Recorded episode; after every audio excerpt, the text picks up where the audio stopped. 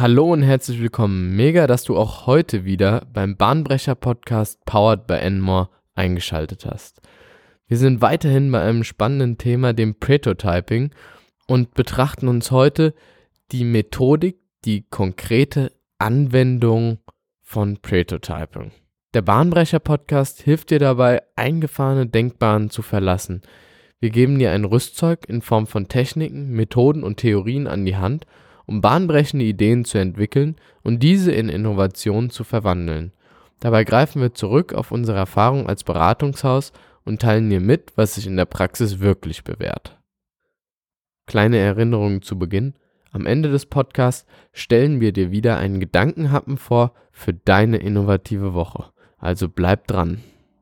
Nachdem wir in der vergangenen Woche ausführlich die Theorie des Prototypings behandelt haben, betrachten wir uns heute eher den praktischen Teil des Prototypings. Jetzt geht es darum, zu ermitteln, wie bestimmte Personen ihr Skin in the Game geben und hierbei beschreibt Alberto, wie man bestimmte Tests-Experimente durchführen kann. Um diese Tests durchzuführen, hat er mehrere Methoden entwickelt, die sich wahrscheinlich auch im Laufe der Zeit weiterentwickeln, weil es sich beim Prototyping wirklich um eine sehr aktuelle und moderne Methode handelt. Das Buch ist erst 2019 erschienen, also im vergangenen Jahr. Und die Methode wird auch nicht so lange angewendet, wenn er sagt, dass sie erst seit 2011 und das ist wirklich in der Innovations- und Methodenwelt ein relativ kurzer Horizont, neun Jahre, angewendet wird, dann ist da wirklich noch Potenzial, das Ganze weiterzuentwickeln. Das heißt, er hat Methoden entwickelt, aber die werden sich sicher in Zukunft noch weiterentwickeln. Und die Methoden, die er auch kundtut, werden wir nun mit Beispielen belegen. Eine Methode ist die Fake-Door-Methode. Ein Beispiel dafür ist Max Spaghetti. Die wenigsten von euch werden wahrscheinlich Max Spaghetti kennen. Das liegt einfach daran, dass es Max Spaghetti nur in ganz, ganz wenigen Regionen der Welt. Dennoch wurde Max Spaghetti in vielen anderen Regionen und Ländern ausgetestet und was McDonald's da gemacht hat, sie haben das Angebot einfach auf die Tafel geschrieben, aufs Menü, haben dann geschaut, ob Personen kommen und dieses Produkt nachfragen. Und sobald eine Nachfrage gekommen ist, haben sie einen Strich gemacht und haben gesagt, okay, das ist jetzt wirklich Yoda, das ist Your Own Data, da wären Menschen bereit, Geld, ihr eigenes Geld zu investieren, um dieses Produkt zu kaufen. Wenn dann tatsächlich im Geschäft diese Nachfrage kam, haben einfach die Verkäufer geantwortet, dass dieses Produkt derzeit leider ausverkauft ist und nicht verkauft werden kann und sie sich doch bitte ein anderes Produkt aussuchen wollten. Damit wurde der Kunde nicht verunsichert oder abgescheut, sondern ein ganz normaler Fall, der auch in Geschäften passieren kann. Das heißt, der Kunde ist weiterhin zufrieden, aber man hat wirklich wichtige Informationen. Eine andere Möglichkeit ist YouTube und zwar wurde das bei Google Glass verwendet. Die Funktionalitäten der Brille wurden über ein Video gezeigt, also mehr oder weniger fiktiv das Ganze dargestellt und am Ende des Videos wurde dann ein Produktaufruf gestartet, wo Personen sich bereits voranmelden können, um für 1500 Dollar Google Glass zu kaufen. Und auch im Anschluss dessen hat man dann eine Auswertung gemacht und wirklich identifiziert, diese Personen würden Google Glass kaufen. Dann gibt es den Impostor, das hat Tesla gemacht. Tesla hat uns hat sich einfach den Lotus Elise genommen, hat dort einen anderen Motor eingebaut, insbesondere Elon Musk, hat dieses Elektroauto dann anderen Personen vorgestellt und sie waren begeistert von der Beschleunigungsgeschwindigkeit des Elektromotors. Und dabei wurde sich einfach der Hülle eines anderen Produktes bedient. Es wurde ein bisschen modifiziert und bevor wirklich das fertige Produkt in seinem ganzen Umfang dann hergestellt wird, hat, konnte man schon abfragen, ob dieses Produkt überhaupt nachgefragt wird. Die nächste Methode ist Mechanical Turk. Das ist ein Vorgehen, was durch IBM insbesondere verwendet wurde und dabei hat einfach der Mensch die Maschine ersetzt. Es ging in erster Linie darum, und das ist schon einige Jahre her, zu identifizieren, ob Menschen überhaupt eine Tastatur verwenden würden oder ob eine Sprachsteuerung doch besser ist. Und was sie gemacht haben, ist, sie haben Menschen vorgegaukelt, dass ein Computer bereits Sprache erkennt und den Text dann abtippt, indem sie Mitarbeiter versteckt haben, die die Sprache der Person gehört haben und damit in Tastaturbefehle umgesetzt. Und für den Enduser hat es dann so ausgesehen, als wenn der Computer die eigene Sprache des Menschen erkennen kann. Und dabei sind einige Schwierigkeiten aufgetreten, wie zum Beispiel die Lautstärke oder dass auch Menschen das tatsächlich gar nicht so umfänglich nutzen und auch eine ganz andere Sprache verwenden, als so ein Computer überhaupt konsumieren kann. Dann gibt es den Infiltrator und das ist äh, ein, einer meiner Lieblingsmethoden. Und zwar geht es darum, dass Unternehmen Wallhub ein Produkt entwickelt hat, was sie gerne bei IKEA im Markt platzieren wollten und dafür einen Abnehmer finden wollen. IKEA hat allerdings gesagt, dass sie dieses Produkt nicht aufnehmen werden. Was Wallhub dann gemacht hat, sie haben den Namen etwas umgeändert in einen schwedischen Namen, haben das Ganze Wallhub genannt. Sie haben sich Klamotten, alte IKEA-Klamotten von den Bediensteten gekauft, online besorgt, sind mit ihrem Produkt in den IKEA-Markt hineinmarschiert und haben so getan, als wenn sie das Produkt verkaufen würden. Und sobald sich eine Person das Produkt dann genommen hat, hat man konkrete Yoda-Daten identifiziert. Man ist auf ihn zugegangen und hat gesagt, ah, es tut uns leid, dieses Produkt können Sie noch nicht kaufen, wir haben noch kein Etikett darauf. Damit sind sie eigentlich allen Schwierigkeiten mehr oder weniger umgangen. Natürlich bewegen wir uns da an der Grenze des Legalen, aber es geht ja beim Prototyping darauf, äh, darum, dass wir etwas vorgeben. Und genau das ist eigentlich eine wunderschöne, intelligente Variante, wo um die Ecke gedacht wurde, um zu überprüfen, ob dieses Produkt vom Markt gekauft wird. Mit den Informationen sind sie dann zu IKEA gegangen und das Produkt wurde ins Sortiment aufgenommen. Der One-Night-Stand ist nichts Anrüchiges, obwohl der Titel zum Thema passt. Und zwar wurde der One-Night-Stand von Airbnb, Air Bed and Breakfast, ähm, durchgeführt. Und zwar der Beginn von Airbnb waren Studenten, die eine andere Art und Weise des Übernachtens anbieten wollten. Und Airbed ist nichts anderes als eine Luftmatratze und auf ihrer Homepage haben sie eine Luftmatratze angeboten.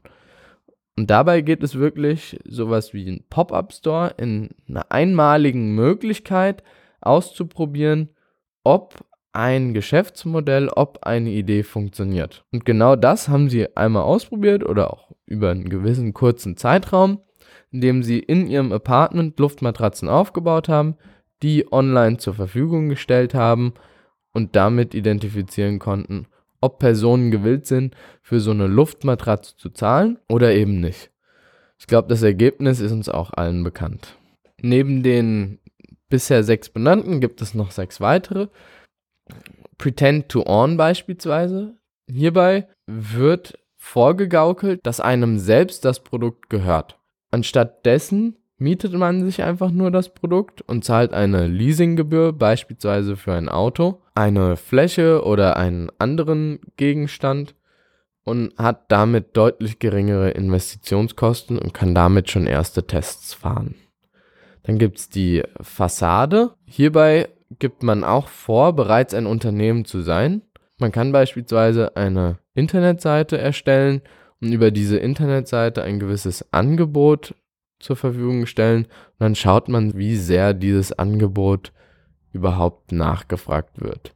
Eine Internetseite ist auch relativ simpel erstellt.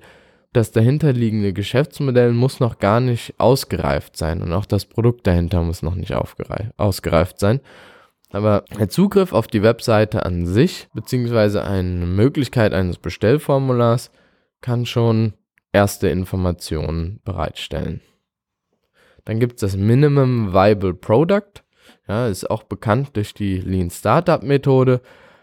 Findet auch hier Anwendung. Da geht es wirklich darum, den kleinsten Teil eines funktionierenden Produktes zu erstellen.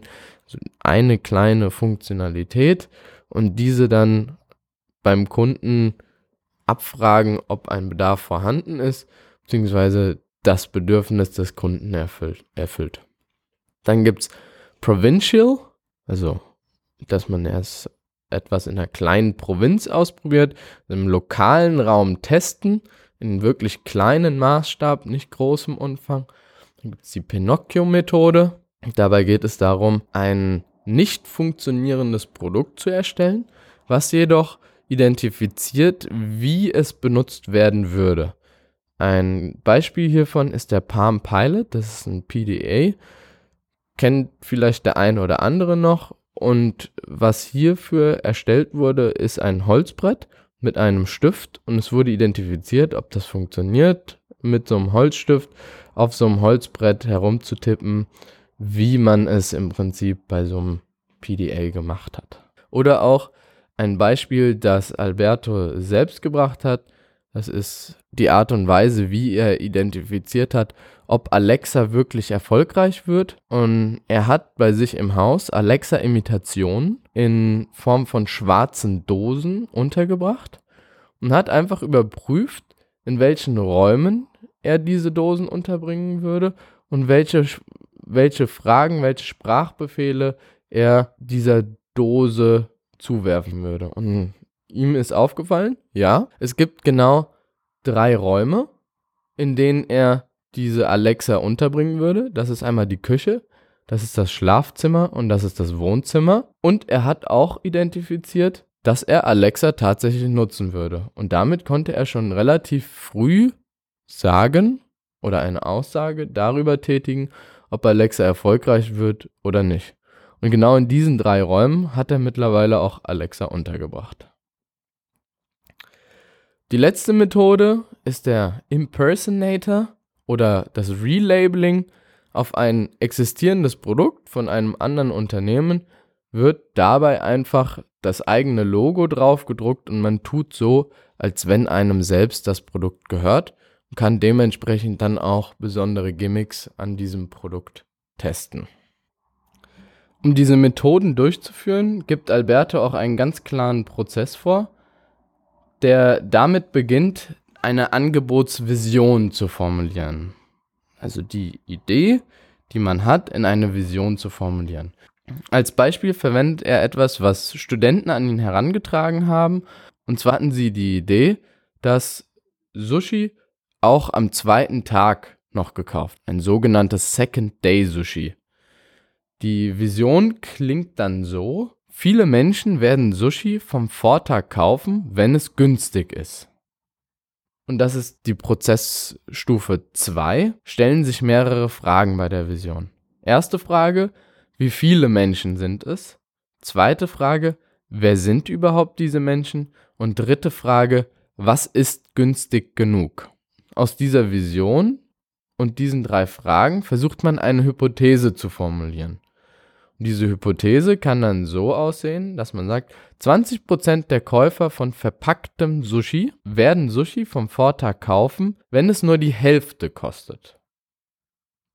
Also wir haben einmal die Frage beantwortet, wie viele Menschen? 20% der Sushi-Käufer. Wer ist es? Käufer von verpacktem Sushi. Und wie günstig muss es sein? Es darf die Hälfte lediglich kosten. Und was man dann macht, ist ein Hypozooming. Man versucht von dieser globalen Vision, von dieser globalen Hypothese, die man formuliert hat, ins Kleine zu zoomen und sich ein Testfeld auszusuchen, was repräsentativ ist. Und für dieses Testfeld versucht man dann wiederum eine Hypothese zu formulieren. Diese klang dann wie folgt. 20% der Stanford-Studenten die heute im Cooper Café Sushi kaufen, werden welches vom Vortag kaufen, wenn es zum halben Preis angeboten wird. Und jetzt geht es darum, die Prototyping-Methode anzuwenden.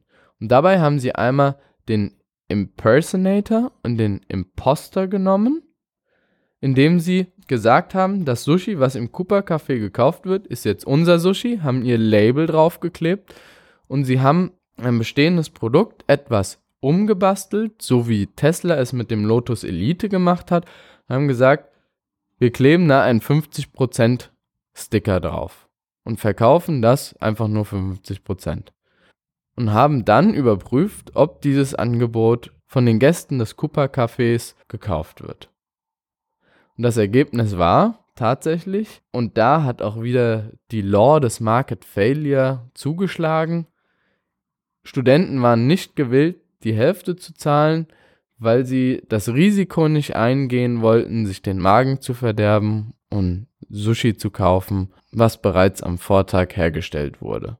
Das war soweit das Thema des Prototypings. Meiner Ansicht nach wirklich eine geniale Methode, die voraussichtlich in Zukunft auch mehr Anwendung finden wird. Und jetzt, wie versprochen, noch mein kleiner Gedankenhappen, mein Schmankerl zum Schluss. Unser Slogan für deine innovative Woche. Und zwar angelehnt an die Prototyping-Methode, an das Vorgehen, lautet diese Fail Ferrari fast and Fiat cheap. Und da Alberto, wie bereits gesagt, ein Italiener ist, stammt das Zitat von ihm und es sorgt definitiv dafür, dass du früh erkennst, viel Geld und viel Zeit sparen kannst. Ich hoffe, du kannst auch diese Methode bei dir anwenden. Solltest du Fragen, Verbesserungsvorschläge oder Ideen zu unserem Podcast haben, dann kontaktiere uns gerne unter contact@enmore.de. Wir unterstützen dich, dein Team und dein Unternehmen gerne bei der nächsten Innovation.